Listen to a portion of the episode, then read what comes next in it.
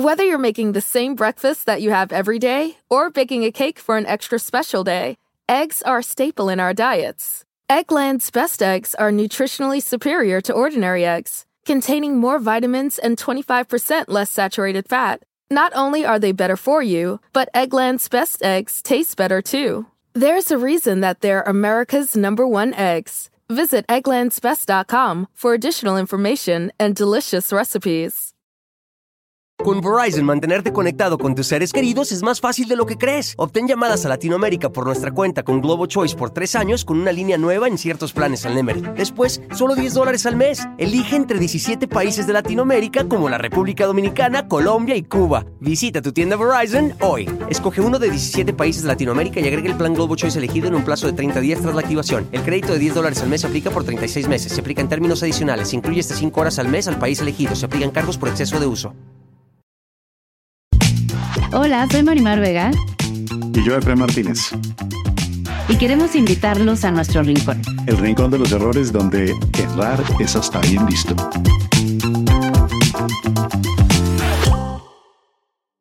Entonces también crees que tu enfermedad la creaste. Eso lo creé yo y sí, hoy es un error favorito. Una mañana que dije, basta. Y ahí empecé a hacerlo a mi manera, a visualizar y a decir, si yo no hago algo adentro mío, me voy a ir. Hoy entiendo que mi pensamiento, mi sentimiento ayudó a que mi cuerpo y mis células también reaccionen, ¿no? Para ti a hoy, ¿cuál ha sido el principal descubrimiento? El poder que tenemos de crear la realidad, de que no todo está escrito y que no eres víctima. Encontré que el apego era la causa del sufrimiento. No es no me importa a nadie, no, eso es narcisismo.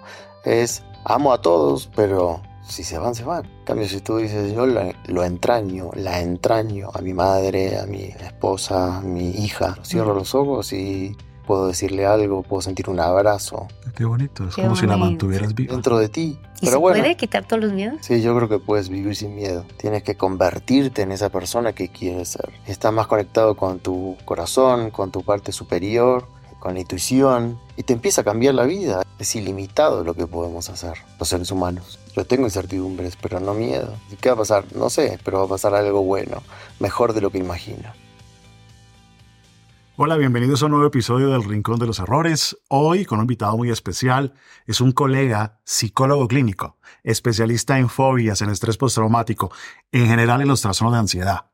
Un speaker internacional de muy buena reputación que además desde su formación y su experiencia de vida ha integrado el cuerpo, la mente y el lado espiritual del ser humano.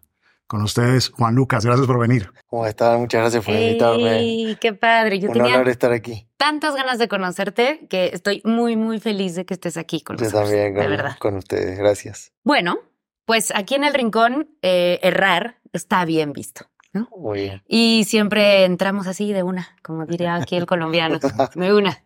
Esta sección se llama el error preferido. Okay. Le llamamos error preferido a un error que has repetido Ajá. durante mucho tiempo. Igual ya no lo repites o igual lo sigues repitiendo, consciente o inconscientemente, pero que parecería preferido por la cantidad de veces que caes en él.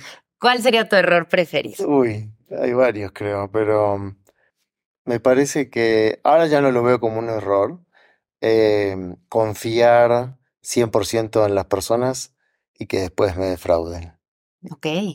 Ahora no lo veo como un error, lo veo como un aprendizaje y hasta agradezco, ¿no? En perspectiva.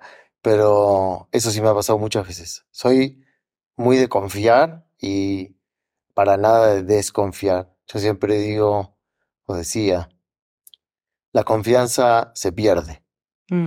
Al contrario de ese dicho que nos enseñan de la confianza se gana, para mí es al revés, es, se pierde. Es yo confío. De Después si me traicionas, bueno, te perdiste mi amistad, te perdiste lo que podíamos lograr. Lo veo más así. Pero bueno, fueron tantas veces que ahora estoy tratando de estar en el camino del medio, ¿no? Eso te iba a Eh, preguntar, ya. ¿lo que hiciste fue dejar de confiar o más bien No, no dejar, con pero tampoco como antes 100% sin prestar atención a ciertas cosas o escuchar a mi intuición. Cuando uno escucha su intuición no se equivoca, pero a veces no la escuchamos y nos golpeamos contra la pared. A veces es muy difícil, ¿no? Creo Escuchar que bien. ese, si lo pudiera ver como un error, ese fue el que más se repitió, que me lastimó. ¿Y qué decía la intuición que no escuchabas? En realidad, en esos casos no escuché la intuición. Ah, Era, ok, confío porque estoy acostumbrado a confiar. Si después pasa algo, me traiciona esa persona o algo, no es mi problema. Pero al final, natural. después sí era mi problema porque sufría, dolía más que sufría. Porque sufrir es el dolor en, a lo largo del tiempo. Después me desapegaba, pero sí era un golpe. Qué loco que algo natural, como confiar, lo lleva a uno a, estar en un mundo en el que no pueda de manera natural volcarse Sí. 100% Exacto. en otro y confiar que va a estar todo bien. Sí, eso e- era lo que, el sentimiento que estaba ahí, por eso dolía, porque yo me considero una persona que puedes confiar en mí. Entonces encontrar del otro lado lo opuesto, sí, molestaba. ¿Y desde muy chico? Desde muy chico, sí. Como la injusticia, el concepto que hoy no lo veo así, ¿no? De injusticia, de códigos entre seres humanos, eso me sacaba de quicio. Ahora lo controlo más. Me intriga muchísimo siempre el tema de la intuición, porque yo me considero una persona intuitiva, pero me cuesta mucho, mucho escucharla y distinguir cuando es la cabeza o son mis miedos o son Sí, o es mi intuición. sí. ¿Cómo podrías explicarnos o cómo podría uno hacer para distinguir? Sí, eso que, que acabas de decir es lo que más cuesta, ¿no? Saber si, identificar si fue un miedo o de verdad es tus entrañas, tu corazón que te dice por ahí no. Yo siempre digo a las personas que lo mejor es quitar todos los miedos para que después sepas que no es miedo, es 100% que tu corazón, tu espíritu te dice por ahí no es. ¿Y pero se bueno. puede quitar todos los miedos? Sí, ¿Sí? sí, yo creo que puedes vivir sin miedo. Uf. Sí, lo que pasa es que nos entrenaron a tener miedo. Entonces está muy arraigado, tiene muchas raíces, redes neuronales y recuerdos y recuerdos. Pero si trabajas en ti y eres disciplinado, quitando los miedos, yo creo que sí se puede vivir sin miedos. Yo no tengo miedo. Eso te iba a preguntar, ¿no tienes miedo? No, antes sí tenía. Nunca fui muy miedoso. Hay personalidades más miedosas por situaciones que han tocado vivir. A mí no me tocó vivir situaciones que me asustaron y me traumé con miedo. Con otros traumas sí, pero miedo no. Y los que tenía los fui trabajando. Y por ejemplo, en tu historia, eh, no sé si, bueno, es que yo porque me la sé, ¿verdad? Pero bueno, si ya no he ido a escuchar, pero estaría este, interesante que igual la platiques un poco, pero ¿no te haría miedo volver a perder la salud, por ejemplo? Que fue un golpe en tu vida, que fue lo que... Mm. No, porque si controlas el pensamiento que va más allá del presente, que es lo que te hace tener miedo, porque el miedo en realidad no existe. El miedo es futuro. Es Antes- Miedo a que pase algo, te estás anticipando algo que todavía no ocurrió. No es presente ni pasado, es futuro 100%. Entonces, en cuanto identificas que el pensamiento se fue adelante y empezó a generar escenarios catastróficos, tú traes de vuelta tu atención y ahí se te va el miedo. Sí, me, me ha pasado de pensar muchas veces, pero en cuanto identifico que estoy empezando a pensar que podría perder la salud, regreso otra vez y, ni siquiera crece el sentimiento. Porque además una cosa te lleva a la otra, ¿no? Porque tú también hablas mucho de esto, o sea, que tú creas tu realidad. Entonces, si tú vives con miedo a enfermarte o con miedo a tal, pues seguramente te vas a enfermar o vas a crear una enfermedad en ti. Sí, a la larga o a la corta uno va atrayendo lo que va pensando durante mucho tiempo o sintiendo durante mucho tiempo. Aunque no nos guste, uno atrae todo, ¿no? Lo bueno y lo no tan bueno. O termina comportándose de tal manera que lo vuelve realidad. Sí, También. Sí. exacto. Oye, y esa inocencia de, como yo pienso a veces en mucha metáfora, Ajá. pero esa inocencia de- del niño que confía ¿no? Sí. y que después uno experimenta como, como esa pérdida del paraíso. Ajá. Cuando se da cuenta que te jodieron, Te decimos, traicionaron. Sí, "Como, o "Ah, sí, o te traicionaron, sí. Y entonces ya uno dice, bueno, me tengo que moderar un poco porque, porque el mundo no siempre es, eh, entre comillas, tan bueno o tan Exacto. comprensivo. Tan o amigable. Tan amigable. Esa caída, ¿cómo se dio? De tantas traiciones, de tantos golpes, de tantas eh, situaciones amargas de pensar que iba a ser una manera y no fue. Seguro. Con la experiencia, a los Sí. golpes. Estaba imaginándome los niños, porque los niños viven eso, vivimos eso, ¿no? Eh, los niños confían y confían y confían y de pronto salen y se dan cuenta que de pronto este que era amigo a partir de este descanso en el colegio ya no es su amigo Ajá. y este otro te miente y este como que va uno descubriendo Sí. mientras va creciendo y Y bueno, y así vas construyendo la personalidad, se supone, ¿no? A raíz de esos golpes, Sí. aunque sean desde niñito, empiezas a generar ciertas Sí, dolores o... lo que pasa es que siempre elegí igual seguir confiando. Mm. Ahora ya estoy más, más grande. No te dejaste dañar el corazón. Sí, pero lo fui sanando Ok. y cada vez la herida era, era menor, ¿no? Ahora ya no me lastima, es, ok, confío en ti, me estafaste, o me metiste, me traicionaste, listo, me dura un rato, depende del vínculo. Pues quiero contarle a todos que, Que salió muy sano, güey. que salió muy cuerdo en nuestro examen. No.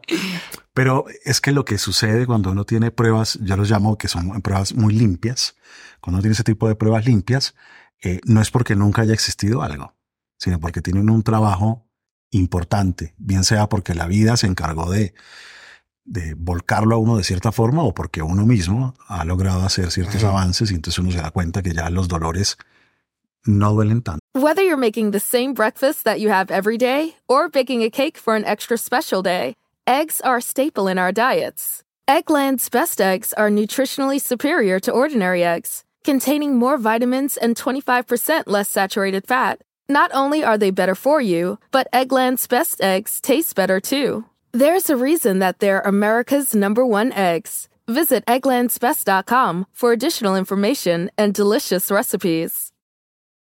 Con Verizon, mantenerte conectado con tus seres queridos es más fácil de lo que crees. Obtén llamadas a Latinoamérica por nuestra cuenta con Globo Choice por tres años con una línea nueva en ciertos planes al Nemery. Después, solo 10 dólares al mes. Elige entre 17 países de Latinoamérica como la República Dominicana, Colombia y Cuba. Visita tu tienda Verizon hoy. Escoge uno de 17 países de Latinoamérica y agrega el plan Globo Choice elegido en un plazo de 30 días tras la activación. El crédito de 10 dólares al mes se aplica por 36 meses. Se aplica en términos adicionales. Se incluye hasta 5 horas al mes al país elegido. Se aplican cargos por exceso de uso.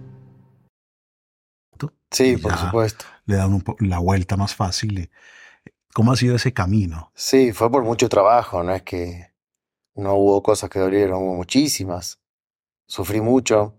Bueno, como decía Marimar, tuve mucho sufrimiento físico de joven por una enfermedad incurable que luego trajo lesiones graves en mi columna. Entonces fue mucho sufrimiento, carencias también. Pero mm, bueno, desde que me dedico a eh, ex- expandir estas herramientas y transmitir estas herramientas a las personas, asumí una responsabilidad muy grande. Entonces trabajo mucho en mí para poder ser coherente, congruente. ¿Qué tuviste, Juan Lucas? eh, a los 21 años tuve una hepatitis muy grave que no había cura. Una hepatitis muy extraña, que hubo 10 casos en el mundo. Wow. Y estuve un año en cama, siete meses con fiebre. Un infierno fue. Hoy lo agradezco. Me cambió la vida para siempre. Seguro. Y después de eso se me lesionó la columna. Por haber estado en cama tanto tiempo, sin músculos, perdí casi toda mi masa muscular. Era un esqueleto. Em, se me desplazaron cuatro vértebras dorsales y me apretaban los nervios y era un dolor insoportable. Se me desgastaron los discos. Bueno, varias lesiones. Y me dijeron que nunca más iba a hacer deporte en mi vida. Y como soy muy perseverante y cabeza dura, investigué, investigué, investigué y practiqué. Y después de siete largos años regeneré mi columna sin operaciones, sin tratamientos invasivos, visualizando técnicas de acupuntura, de digitopuntura y muchas otras más que fui estudiando. Primero fui paciente, después la fui estudiando y hoy corro triatlón. Y pasaron 23 años, hoy tengo 44. Oh, un año en cama. Sí, En algo que te escuché, que obviamente cuando te dieron el diagnóstico, pues primero fue muy desesper- deses- desesperanzador, se dice, Ajá. ¿verdad? sí, Em, y caíste en una depresión y Sí. no tenías ganas de nada. sí. Para la gente que se siente así, o sea, ¿cómo, cómo- o sea, ¿qué fue lo que a ti te hizo de repente tener esta capacidad de sanarte tú solo? Eh, El hígado es un órgano muy importante y fundamental en la energía vital del cuerpo.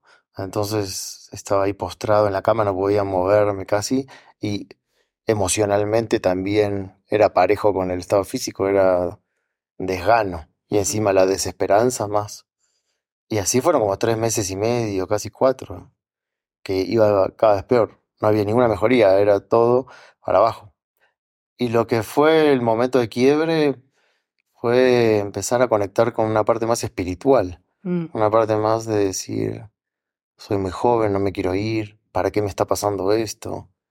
Hay gente que también se curó y empezar a poner en práctica cosas que mi madre, que era psicóloga, y fue una gran maestra mía, siempre de niño me enseñaba, pero nunca había aplicado, que era visualiza, la visualización creativa, eh, la conexión con el espíritu, la fuerza del espíritu que rompe paradigmas.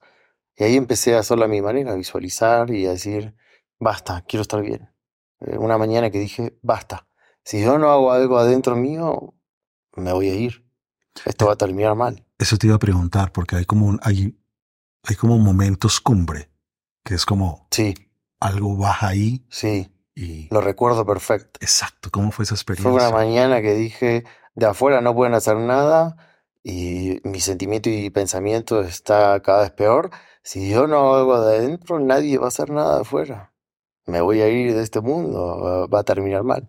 Y ahí la sensación fue de fuerza, Sí, fue de venganza, fue fue, de- como de esperanza, de hay una, hay una esperanza y de un pequeño entusiasmo. Mm.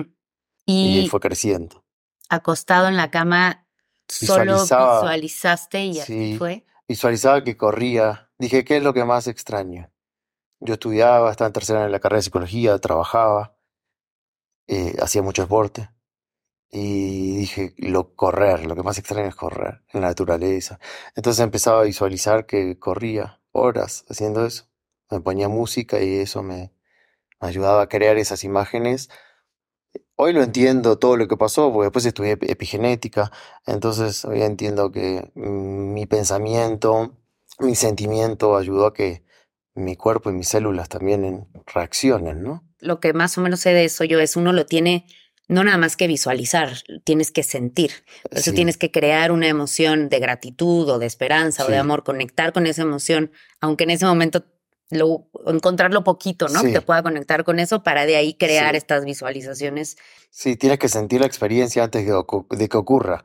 Le tienes que hacer sentir al cuerpo una emoción, sobre todo de agradecimiento anticipado, como si eso que estás visualizando, que no es pensamiento mágico, son imágenes que reales que tú intencionalmente y conscientemente creas para que el cerebro se las crea y sea más fácil sentir que eso es real y lo agradeces. como si fuera un hecho. Sí, en presente. ¿Y qué pasa cuando la gente que lo hace o intenta o uno tiene muchas ganas de que algo suceda y uno siente que lo visualiza y uno hace todo lo que cree que puede hacer Sí. y no sucede? Ahí te frustras y es normal, a mí me pasó y a todas las personas les pasa, es una de las preguntas más frecuentes.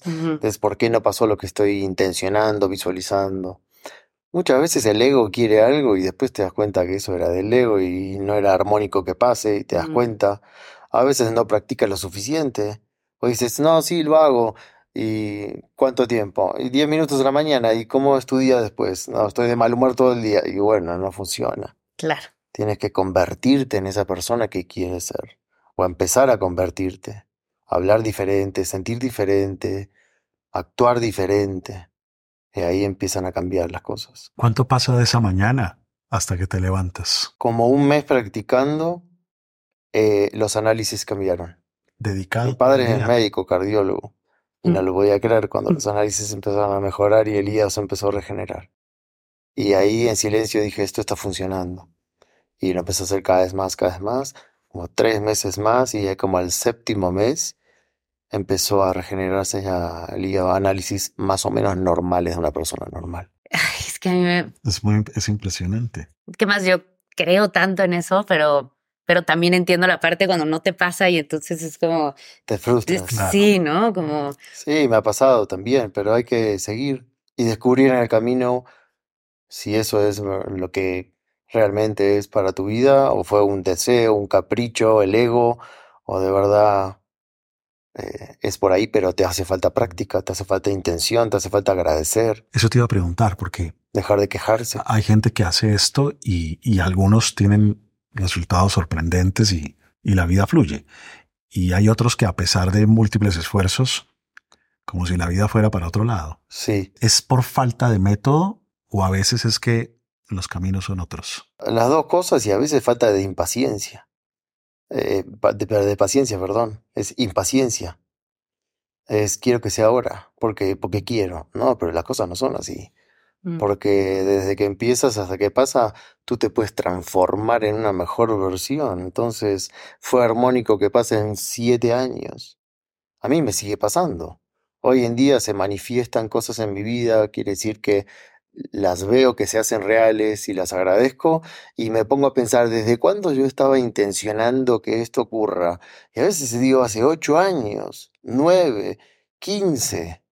Y digo, qué bueno que fui paciente, pues si te frustras y cambias de rumbo, me estaría perdiendo este milagro, esta bendición de la vida.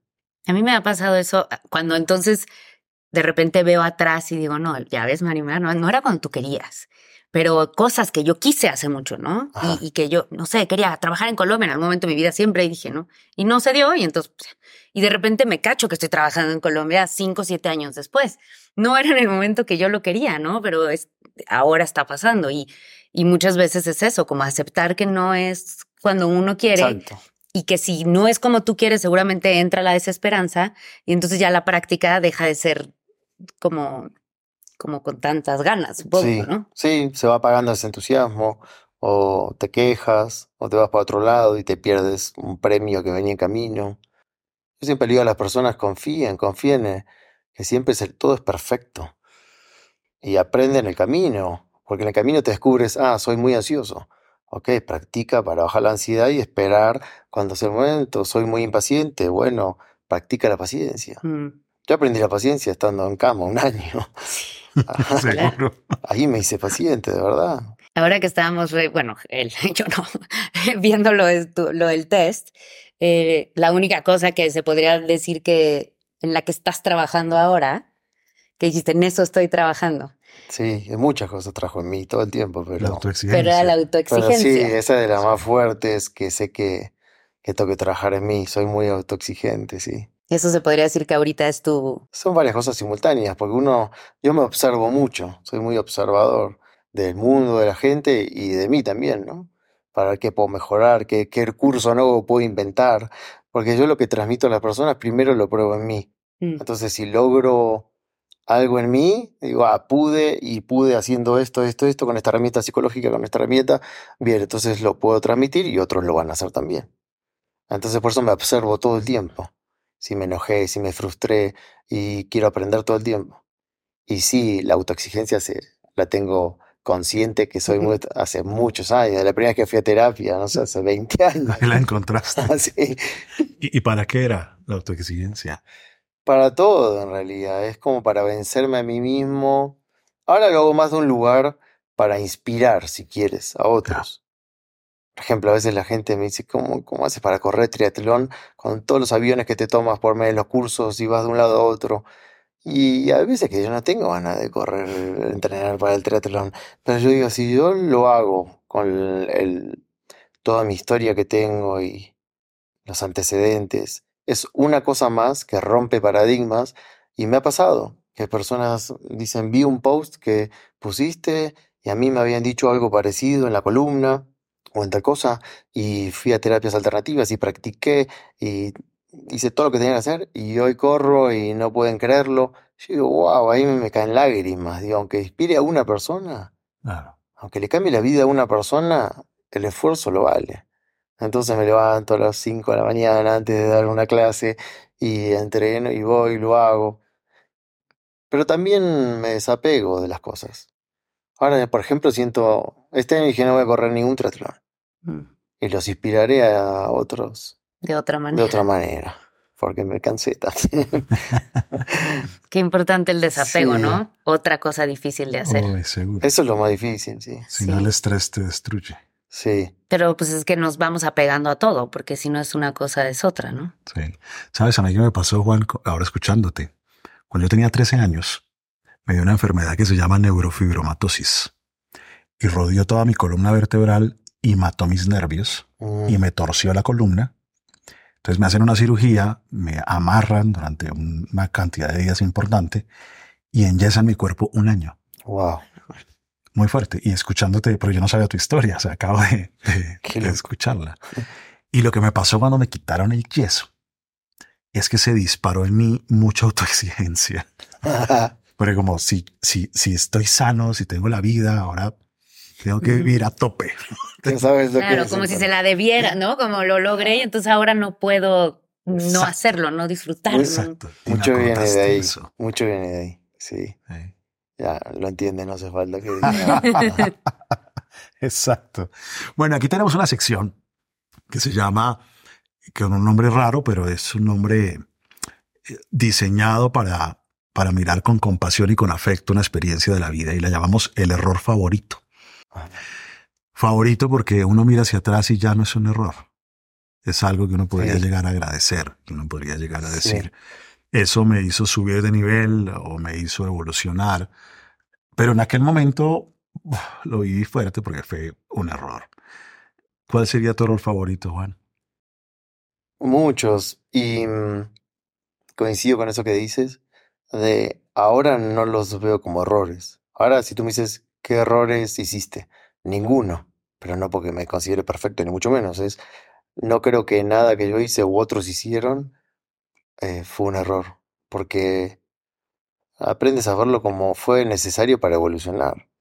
Y, y justamente de los peores son los que más te hicieron crecer, tal vez Seguro. no sé, uno en puntual, como hablamos hace un rato, tal vez de confiar m- en personas que no debería haber confiado, eh, tomado decisiones de... Yo antes era muy intenso, sigo siéndolo a veces, cuando algo me gusta soy intenso, estudio o entreno, o me dicen esta técnica es efectiva y la practico a fondo a ver si es verdad, pero a veces capaz era muy eh, drástico decir, a partir de ahora no sé, me pasó cuando atendía pacientes. Me encantaba atender pacientes, pero cuando empiezo a descubrir esto del poder de la visualización y técnicas autoaplicables, quiere decir que no necesitaban los pacientes venir a mi consulta para hacerlo, porque yo se las enseñaba y avanzaban solos. Yo dije, esto es una maravilla, es lo que siempre soñé, darle una herramienta a alguien para que no necesite de mí como terapeuta. Pero tal vez ahí fue muy duro de, bueno, listo, ya lo descubrí, se las voy a enseñar y a partir del mes que viene no atiendo más pacientes, que se las arreglen solos. Así, muy duro. Entonces, y mi mujer me decía, espera, ¿cómo? Tienes un montón de pacientes, no le puedes decir eso. No, sí, porque no quiero que dependan de mí. Tienen que desarrollar el poder que todos tienen. Yo pude, ellos pueden, y hacerlo así como muy duro. Ahora lo haría más suave, tal vez. Eso te iba a preguntar. Sí. ¿cómo se transformó ese error favorito ahora en algo que es una práctica distinta? No, ahora respeto mucho más el libre albedrío. Es ok, no lo quieres hacer, no pasa nada. Capaz en cinco años tienes ganas de hacerlo y te acuerdas lo que aprendiste en el curso y lo haces. No te voy a empujar, no te voy a exigir ni imponer nada. Aprendí a respetar mucho más que no todos tienen los mismos tiempos que uno, no todos son autoexigentes tal vez como uno. Ni y aprendes de eso y aprendí mucho. Mis pacientes fueron mis grandes maestros y sigo aprendiendo de todo el mundo. Me encanta aprender de todo el mundo. Capaz de ustedes estoy aprendiendo ahora o en un extraño veo que hace algo y digo, ay, wow, mira qué bien manejó esta situación. Yo no sé hacerlo así y aprendí de un extraño, ni sé cómo se llama. Qué interesante ese tránsito. Yo leía mucho un autor hace muchos años, era un psiquiatra existencial que se llamaba Carl Jaspers. Y Sí. Jaspers tenía un término que llamaba el misticismo sufriente. Y para mí fue muy impactante porque lo que él decía es, él fue un hombre que tuvo una enfermedad durante mucho tiempo, que le impedía respirar. Tuvo que estar muy limitado muchos años. Y Jaspers decía que la gente que pasaba por grandes sufrimientos de salud o de impedimentos fuertes y lograba salir como muy poca gente sale, corría el riesgo del misticismo sufriente, que consistía en creer que todo el mundo era como ellos, y que todo el mundo podía ir a la misma velocidad y que todo el mundo podía hacerlo Sí. y que todo el mundo podía cambiarlo. Y me impactó porque yo era muy así. O sea, si yo puedo montar bicicleta a la semana de Sí, eh, todos, sí, y no es cierto.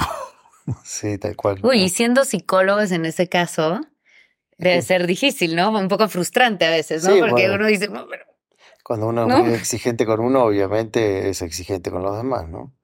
Y sufren. ¿Puedes hablar un poquito de, eh, de pues esta técnica que desarrollaste para que uno se pueda autocurar? Sí, en realidad yo no inventé nada, solo fui aprendiendo como un aprendiz de muchos maestros y científicos que tampoco las inventaban, las transmitían y vienen, por ejemplo, em, de la medicina china que tiene 5.000 años y diferentes neurocientíficos occidentales, médicos occidentales, iban simplificando cada vez más ciertas técnicas, tocando unos puntos de acupuntura, que eso tiene una conexión con la corteza cerebral, y apagan las emociones en la amígdala. Bueno, tiene mucha, muchas funciones simultáneas. Las fui aprendiendo y dándole capaz un toque personal, aprendía meditación y visualización con otros maestros y lo juntaba.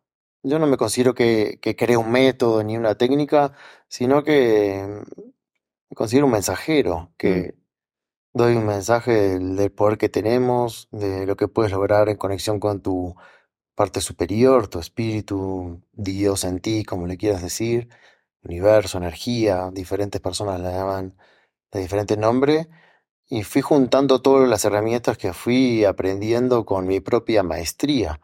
Por eso le digo automaestría, es cada uno tiene su maestría. Entonces yo te puedo dar las herramientas, pero es tú proceso, tus tiempos. Cada uno tiene una vida diferente, entonces te enseño las herramientas para que puedas sacar los traumas, los miedos, sanar vínculos, eh, sanar lo que te espeja otro, que son tus sombras. Pero no me considero creador de una técnica ni método, en realidad solo comparto lo que a mí me hizo bien. Y a muchos les funciona, a otros no, otros ni lo intentan y dicen que no les funciona.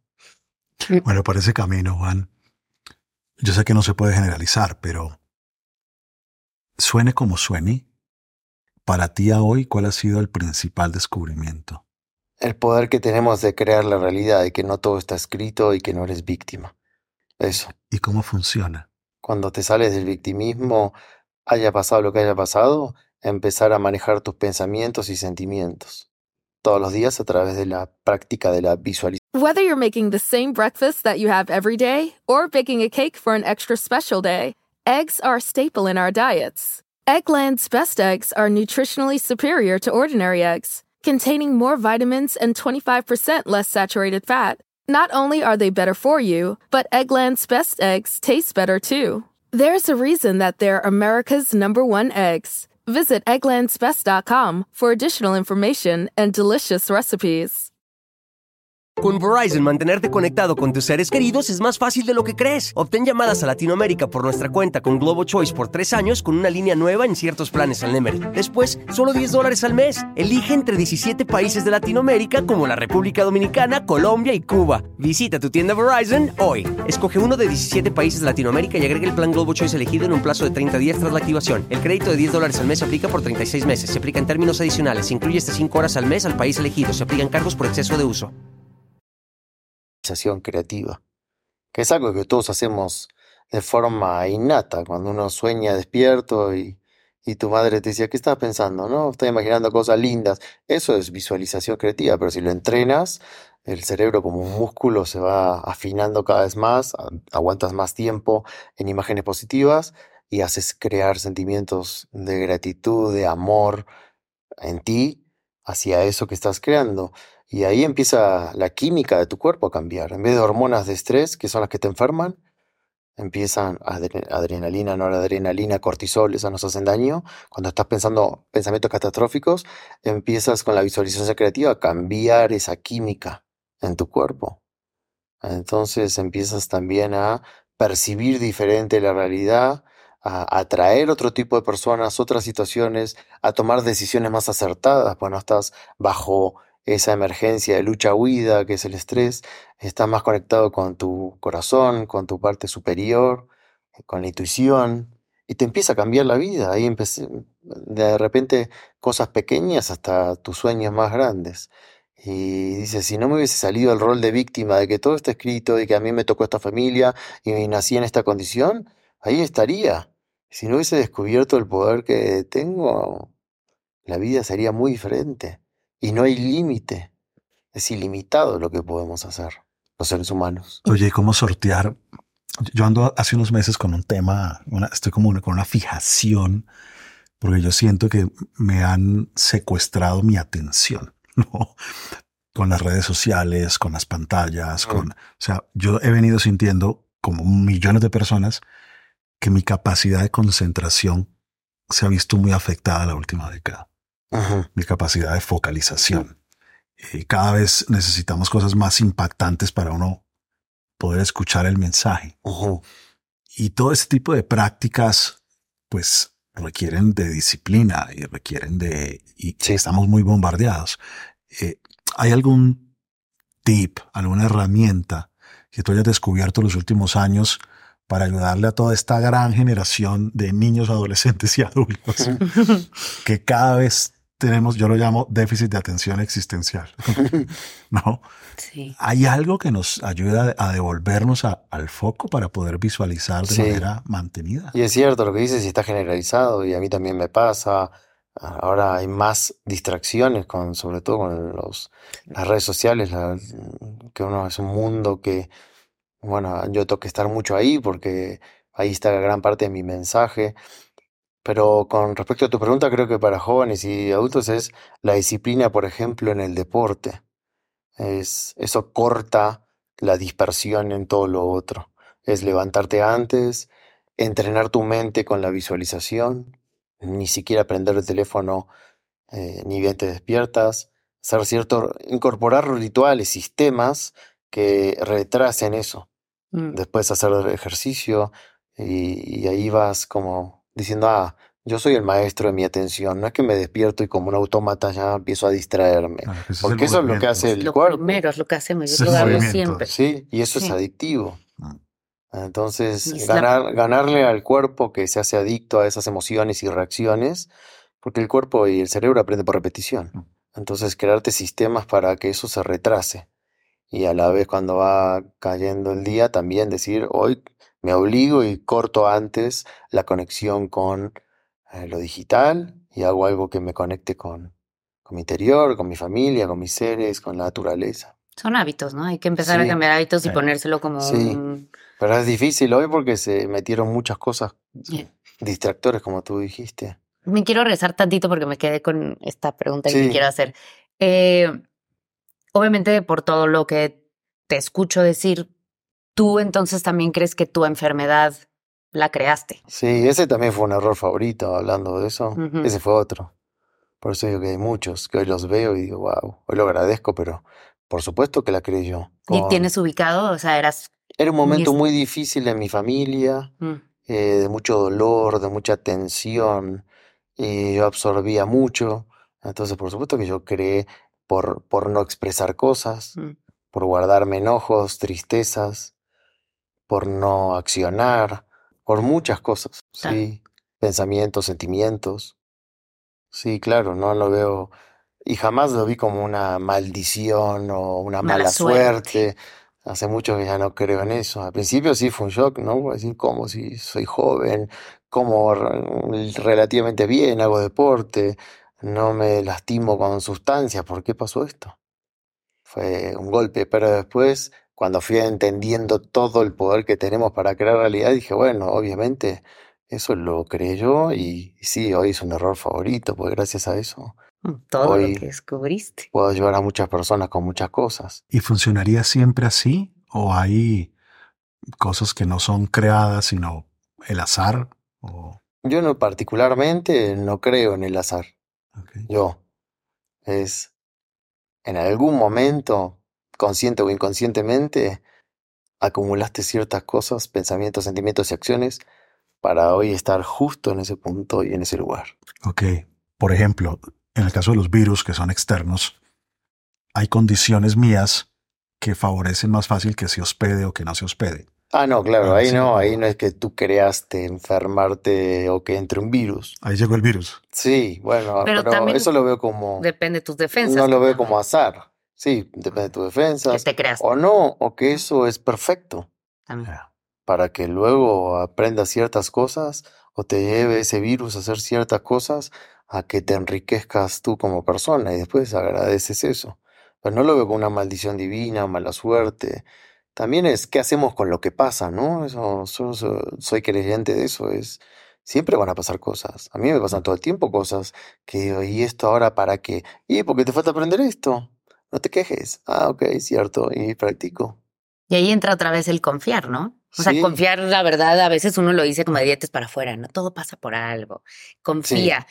Pero en serio, en serio, en serio, si lo vives así, pues seguramente sufrirás menos, porque si confías en que es para algo y entonces algo viene Sí. de, es, de eso tan terrible o lo que sea que te pasó, tiene que ver con la confianza. ¿verdad? Sí, es que hacer con lo que pasa. Y esta perfección, esta, en la cosmovisión que tú tienes, esta perfección es alguna forma de plan inentendible o más grande que tú. Sí, muchas veces no entiendo. Sí, por supuesto, muchas veces yo no entiendo. Bueno, yo creo en Dios, creo no en Dios como el viejito con barba, ¿no? De, de un humano, pero en los maestros, como Jesús, como otros, y en una energía que es llamada Dios, pero la puedes visualizar como una energía que a veces está representada en tu espíritu de forma individualizada, una presencia divina en cada uno, divinidad, como le quieras decir, y que tú no lo entiendes, pero eso termina siendo perfecto más adelante. Entonces yo confío en eso, decir, ok, esto no lo estoy entendiendo. Voy a poner lo mejor de mí y no sé para qué es todavía y no sé qué tengo que aprender, pero confío que en al- un orden supremo eh, está sabiendo que eso es bueno para mí. Otra cosa que quiero tocar contigo es el tema de la muerte. Ajá. Porque la, la única vez que hicimos un live tú y yo hablamos un poco de eso. Ajá. Y creo que la manera en la que manejamos o vemos la muerte en el, bueno, acá, en nuestro mundo, de este lado, eh, nos hace sufrir mucho, ¿no? Estamos todo el tiempo. O sea, nuestro más, nuestro mayor miedo es morirnos o que Sí. alguien que queramos se muera.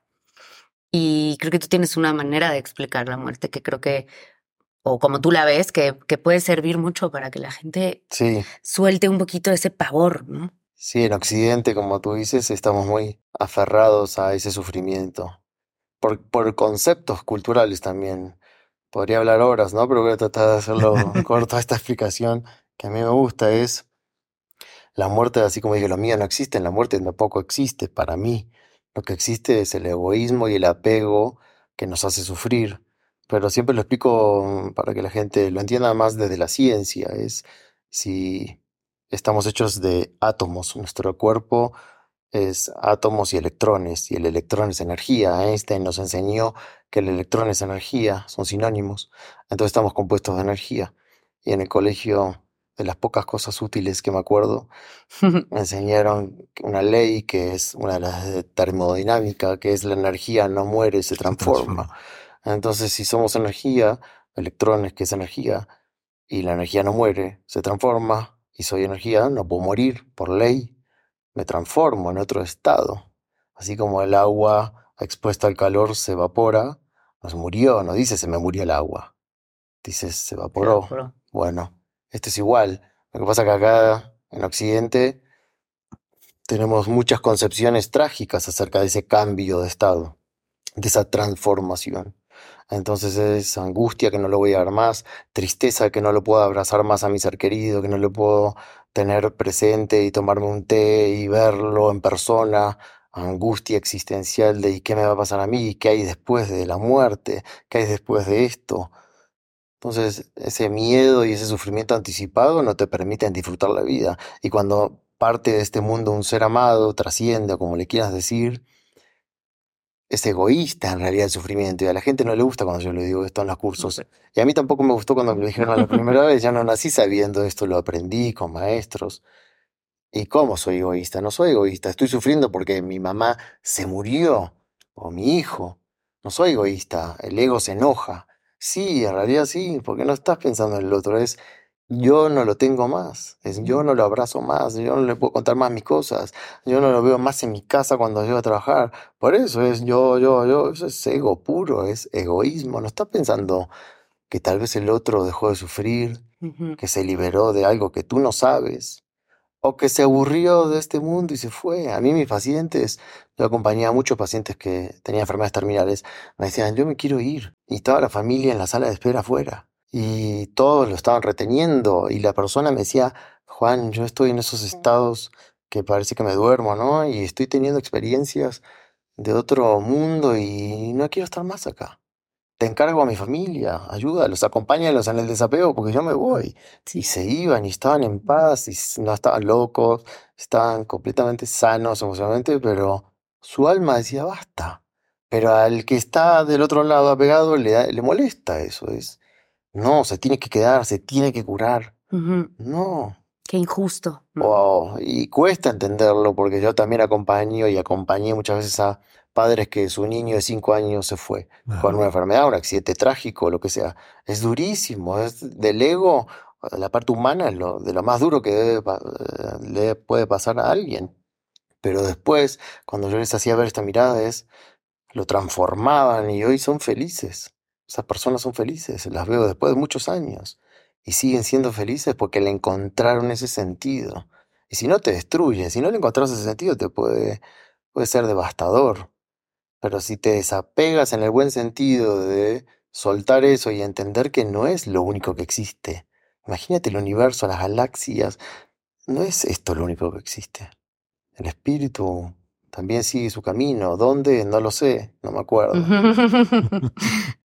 Me encanta eso porque, bueno, con mi, cuando mi papá murió, sí, yo creo que, pues, por lo menos mis hermanos, mi mamá, que creemos eso y que lo vivimos desde ese lugar, no quiere decir que yo lo extraño todos los días, ¿no? Eso, por supuesto. Que también lo puedes cambiar a eso.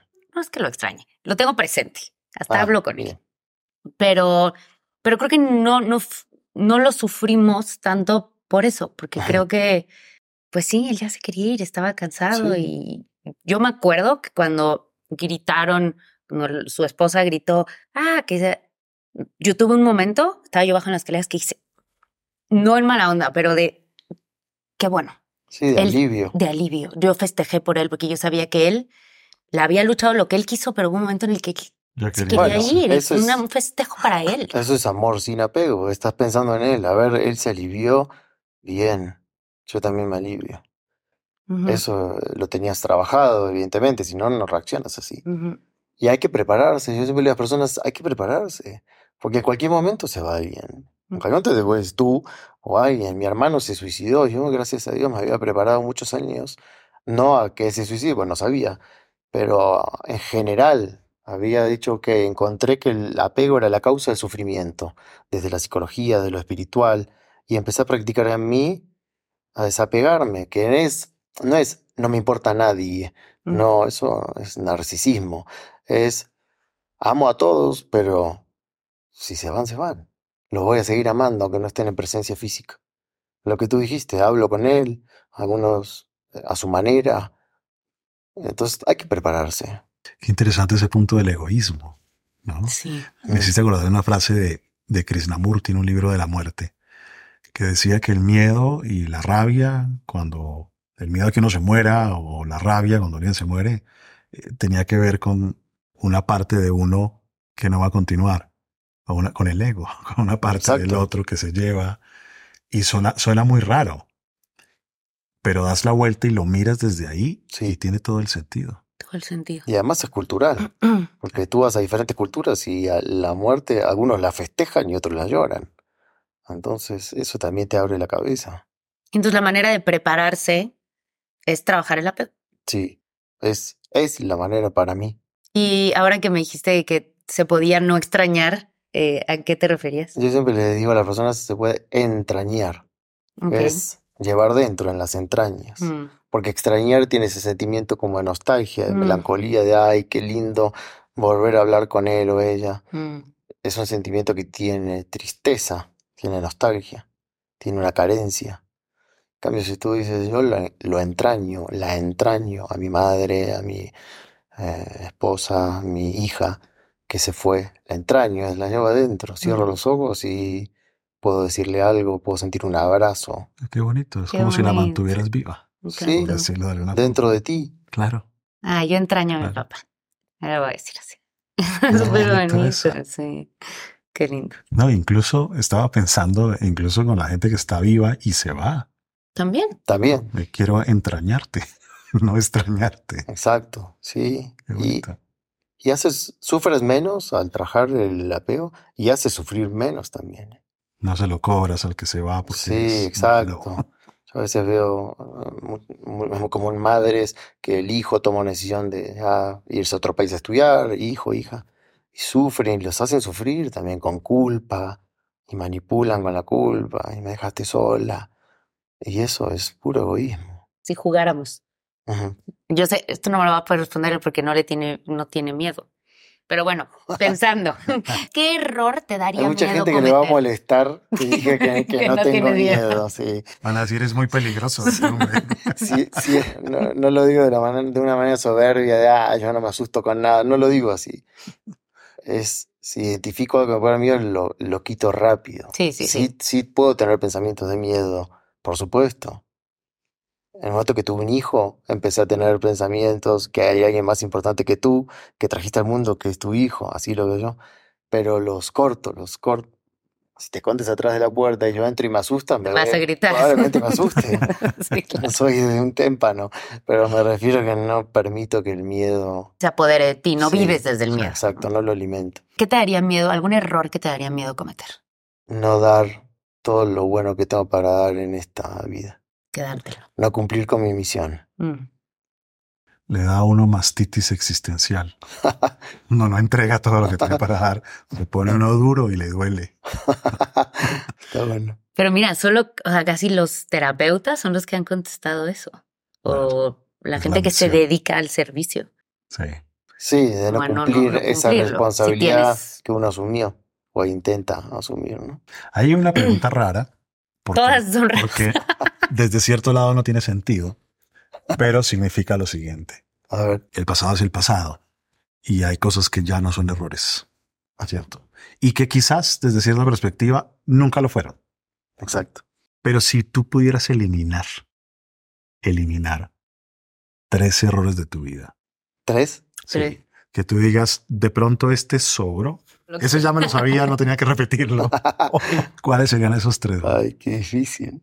A mí eso me cuesta mucho trabajo. Por ejemplo, haberme ido de Argentina a otro país, que no voy a decir cuál, por una experiencia que yo quería vivir y un- una responsabilidad que me habían dado y yo quise ir, eh, hice sufrir a mi familia, a mi esposa y a mi hijo. Mm. Pero ahora, gracias a eso, estoy en México. ¿Ves? Es cierto, todos, Entonces, no todos se vuelven favoritos, pero bueno, entonces, por sí. eso no lo veo como un error, pero en el momento que no veía el para qué y, y qué agradecer, que hoy es, ahora entiendo, sin eso no hubiese estado aquí, Claro. Sí, porque yo puedo sufrir mucho, me aguanto mucho, la vida me curtió mucho, me golpeó, yo puedo aguantar mucho est- estoicamente el sufrimiento, pero si por responsabilidad de una acción mía hago sufrir a otro, Mm. uff, ahí me, me doy con el látigo. Claro, Sí, claro. claro. Ahora no, pero en ese momento fue hace muchos años. Sí, dije, qué error cometí. Bueno, uno ya lo dije, haber sido drástico en ciertas decisiones de cambio de rumbo. Yo me reinventé muchas veces, pero lo haría más suave, más flexible. Por ejemplo, una vez dije, no, basta, como les conté lo de los pacientes. Bueno, en otro momento, después de eso, hice grupos. Y después dije, no, ahora tengo que dar conferencias. Yo sentía en mi corazón que tenía que el mensaje expandirse más. Entonces volví a hacer algo drástico, y bueno, basta. Y me quedaba sin trabajo y no tenía ahorros. Y mi esposa me decía, a ver, un poquito más paulatino. Mm, No tiene que ser tan drástico, no tenemos para el mes que viene. Y yo, no, esto es lo que me dice mi corazón. No más grupos. ok. O sea, ella ya está preparada porque en unos meses puede venir otro cambio. Sí, ya. No, no, ya puede venir cambio, pero aprendí a hacerlos mucho más armónicos, sin hacerlo sufrir o, a- o alarmarse. No, no, ya aprendí a, no, a ser flexible. Si no, lo rígido se quiebra. Claro. Lo aprendí a los golpes. ¿Era rígido? Sí, por esto de Pues. lo que hablamos, ¿no? De la exigencia Claro. y de la intensidad. Pero bueno, cuando involucras a otro, no está bueno que hagas pasarle nervios a alguien por una maestría propia.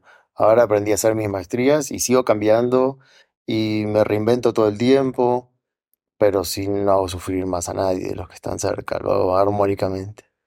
Creo, le voy a preguntar a mi esposa. Sí, Exacto. exacto. Ella va a escribir cuando vea el video podcast. Ahí le digo que comente. Exacto. Me queda uno, ¿no? ¿Encontrarás un tercero? haberme quejado en momentos, en noches oscuras del alma, haberme quejado y haber sentido poca fe, Mm, haberme puesto en víctima en algún momento duro de la vida. Eso creo que es un error. mi padre error. Me gusta. Lo voy a robar. Los voy a ir quitando mis errores. Sí, hay que tener certeza absoluta. Mira, yo tengo aquí certeza. Ahí está, Para que no se tatuado. se me- Sí, es clave para estar contento. Pues sí, porque tiene que ver con la confianza y con... Sí, con La la, confianza. Porque la incertidumbre es parte de la vida y yo tengo incertidumbres, pero no miedo. Todos podemos tener Mm. incer- incertidumbres. ¿Y qué va a pasar? No sé, pero va a pasar algo bueno, mejor de lo que imagino. Eso está muy lindo.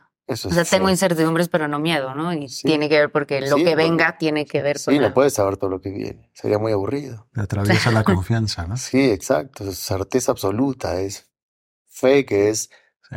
ver lo que no, o sea, creer en lo que no ves. Que termina siendo tan fuerte que tú ves la salida, aunque no sepas por dónde.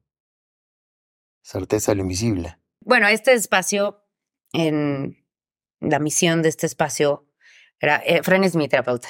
Ah, ok, y, qué bueno. y bueno, a mí me cambió la vida y me ayudó muchísimo y yo quería compartir esto pues con más gente. Entonces, este último espacio se llama la terapia y es eh, algo que tú le quieras preguntar a Efren eh, para algo que creas que le pueda servir a la gente o algo para ti, puedes hacer la pregunta que quieras o las preguntas que quieras. Colega, qué, Esa no me la sé. Esa no me la qué sé. difícil hacerte una pregunta en tu propio podcast. ¿Por qué elegiste ser psicólogo? Mm, Yo primero elegí ser ingeniero químico y estudié dos años de ingeniería química porque mi intención era ser multimillonario en dólares. Ok. No me importaba la gente y mi interés era otro. Pero los golpes de la vida hicieron que yo cambiara totalmente de propósito. Y yo dijera, no tiene sentido causar algo, sino que ese algo debe ser un efecto colateral. No quiero causar el éxito, no quiero causar el dinero, no quiero causar los aplausos. Si llega bien y si no llega también, porque lo que yo quiero hacer es agregarle valor al mundo.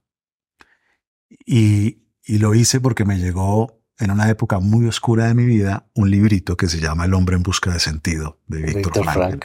Y lo leí y yo dije, esto es, esto es.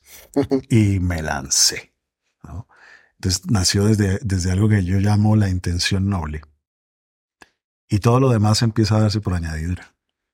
Esa, esa fue mi decisión. Yo no, no- nunca estuve en el plan de ir a entenderme a la facultad de psicología porque quiero comprender por qué soy como soy o porque quiero sanar mis problemas psicológicos. Nunca. O sea, mi intención literalmente desde el primer día de clase es yo quiero ayudar a generarle cosas buenas al mundo. ¿No? Después me di cuenta que tenía que arreglar un montón de problemas. Sí, por supuesto, esto nos pasó. así fue. Qué lindo. Así ¿Tú has ido a terapia? O sea, tú tienes, tuviste un terapeuta tuyo. Desde los a los 18 años empecé. O sea, después de la adicción, ya que te habías rehabilitado, No, no, no, dentro de la dentro de adicción. la adicción empezaste a tomar terapia. Dentro de la adicción empecé a tomar terapia. Y después tuve Efraín unos tiene cuatro muchas clínicas de adicciones en, En Colombia. Qué bueno. Tuve unos cuatro terapeutas, eh, terapeutas de, de oficio, Sí. porque he tenido otros que no son de oficio y me han ayudado incluso a veces más en algunos temas. Terapeutas que te encuentras una vez. Iba en un bus eh, del servicio público. Tendría yo 19 años. En una época muy difícil. Y en el bus iban dos personas, el conductor y yo. Y en la siguiente parada se subió una mujer. Y esa mujer entró al bus, caminó hacia mí y se me sentó al lado. Me puso la mano acá y me dijo, todo va a estar bien. Así. Y a las 10 cuadras se bajó. ¿Qué crees? Uy, ¿Qué crees que fue eso? Yo, yo diría una diosidencia. No lo puedo explicar. Pues claro, racionalmente yo digo, se subió, Te me vio dio la cara de mal, de lo mal que estaba, y se acercó y quiso darme algo de consuelo. Pero el bus iba vacío, había 30 sillas, eran las 9 de la noche en Bogotá. eh, uno no se sienta, y más como, como iba yo, como iba yo en ese momento. Y ha sido de las frases más tan sencilla, pero más poderosas No, no ha habido un terapeuta que me haya ayudado tanto que esa mujer. Qué linda historia. Cuando yo hice una, una regresión y de las primeras cosas que vi es a mi papá vestido con unos... Bueno, lo tengo muy claro, ¿no? Cómo estaba. Pero él estaba sentado con una cerveza y lo que él me decía, lo único que me dijo es, Mari, no pasa nada, no pasa nada, todo va a estar bien. Y cada vez que yo a veces cuando con mis amigas lo que me dicen, acuérdate, no pasa nada, no pasa. Y son como esos mensajes como que tienen que ver con la confianza, de nuevo, ¿no? Y Confía. la certeza. O sea, mi sensación en ese momento fue de todo va a estar bien. Es una certeza, un convencimiento. Lo sentiste. Sí. Después encontré un- una amiga alemana que, que, que hace logoterapia que escribía acerca de una cosa que ella llamaba la protoconfianza. Y decía, hay una confianza básica, profunda de la vida, de raíz, que si uno se conecta con eso, uno puede recibir todo en la vida, las incertidumbres, los avatares, etcétera, pero no tiene un convencimiento profundo que hace parte de algo superior y suelta. Y yo sentí eso ese día. Que creo Todo que es justo lo que dices del miedo. Ah, Eso es eso, Sí. no es que vivas, sino es simplemente como vives Sí. confiando, pues entonces hay una tranquilidad, una serenidad. sí, que hay algo más elevado que nosotros que, que nos ama, que nos puede guiar. Seguro. Espíritu, presencia divina, Dios, como le quieras decir. Es que bonito programa. Sí, qué lindo. Muchas gracias de verdad Gracias. por Muchas gracias, nosotros Marcos. acá. No, gracias a ustedes, lo disfruté mucho, muy lindo. Gracias. Que- ah, bueno, Efraín te va a dar un libro. Esta es mi- la versión mexicana de uno de mis Ah, libros muchas gracias. que te lo quiero obsequiar. Que lo disfrutes. Muchas gracias. Hazte dueño de ti. Wow, qué buen título. Gracias. Gracias. Gracias. Muchas gracias.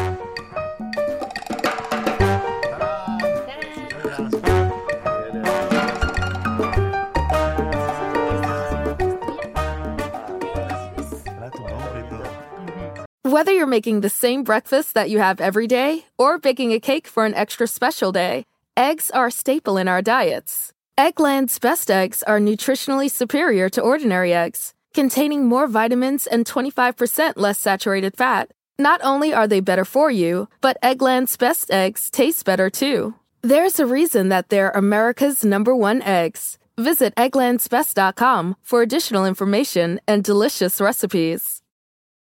Con Verizon, mantenerte conectado con tus seres queridos es más fácil de lo que crees. Obtén llamadas a Latinoamérica por nuestra cuenta con Globo Choice por tres años con una línea nueva en ciertos planes al Nemery. Después, solo 10 dólares al mes. Elige entre 17 países de Latinoamérica como la República Dominicana, Colombia y Cuba. Visita tu tienda Verizon hoy. Escoge uno de 17 países de Latinoamérica y agrega el plan Globo Choice elegido en un plazo de 30 días tras la activación. El crédito de 10 dólares al mes se aplica por 36 meses. Se aplica en términos adicionales. Se incluye hasta 5 horas al mes al país elegido. Se aplican cargos por exceso de uso.